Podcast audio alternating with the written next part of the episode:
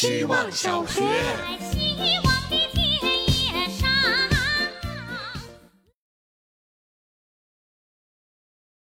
大家好，我是小白。我最近电子烟的瘾挺大的，就好像奶嘴儿，随时随地想嘬上一口。但我非常不能理解把五颜六色电子烟挂在脖子上的行为。这在我心里有点类似于在脖子上挂圈大饼。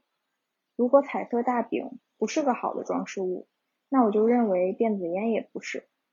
电子烟挂脖子上，相当于大摇大摆的对每一个面对的人说：“看哦，我有瘾。”直白肇事依赖，实在不太光彩。事实上，我觉得对任何东西太过依赖都是不太光彩的事情。这意味着无法管控自己的欲望，意味着任某种东西拽着自己走。可以的话，咱还是自己决定去哪。最不济也装的目光坚定点。真烟咱还装进裤兜呢，电子烟也别挂脖子上了。希望小学。大家好，我是小春天。最近总在想，统治者和我们之间的关系是什么？如果当一个人获得了所想要的名誉、金钱之后，就会开始行善吗？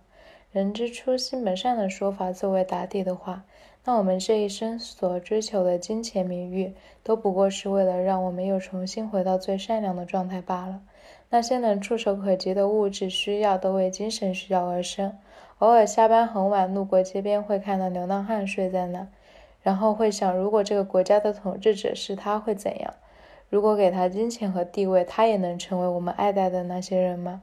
曾在《理想国》里，苏格拉底讲过一个案例，说一群人终生只能面对着窑洞的一面墙而活，在他们眼中，路过的人反射的阴影就是一切。但如果有人走出了这个窑洞，看到了外面真正的风景，他还会相信那些阴影吗？希望小学。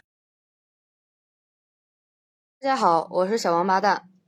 愤怒通常会有两种原因，第一种是因为自身权益受到侵犯，第二种是他人权益受到侵犯。前者是本能，后者是良知，所以请保持愤怒。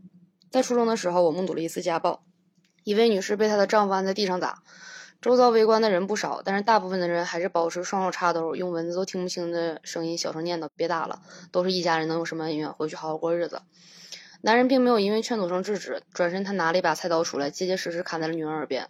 我冲上去用啤酒瓶子打了他，他也愣了，我也愣了。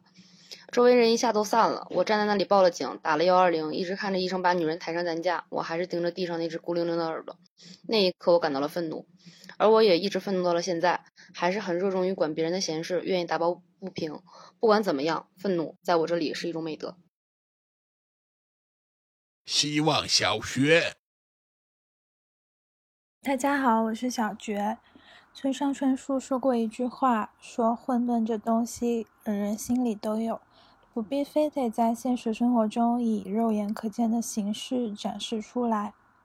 在很多个无法表述清楚自己的感受，也难以发出声音求助的时刻，脑子里飘过这句话，都会被宽慰到。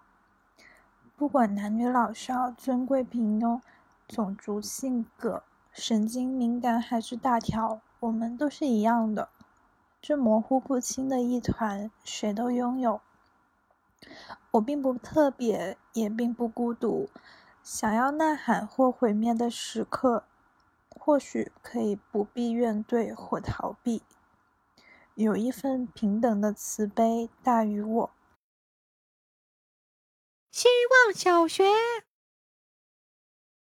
大家好，我是小雪球。刚才我吃到了妈妈做的包子，怎么能这么好吃？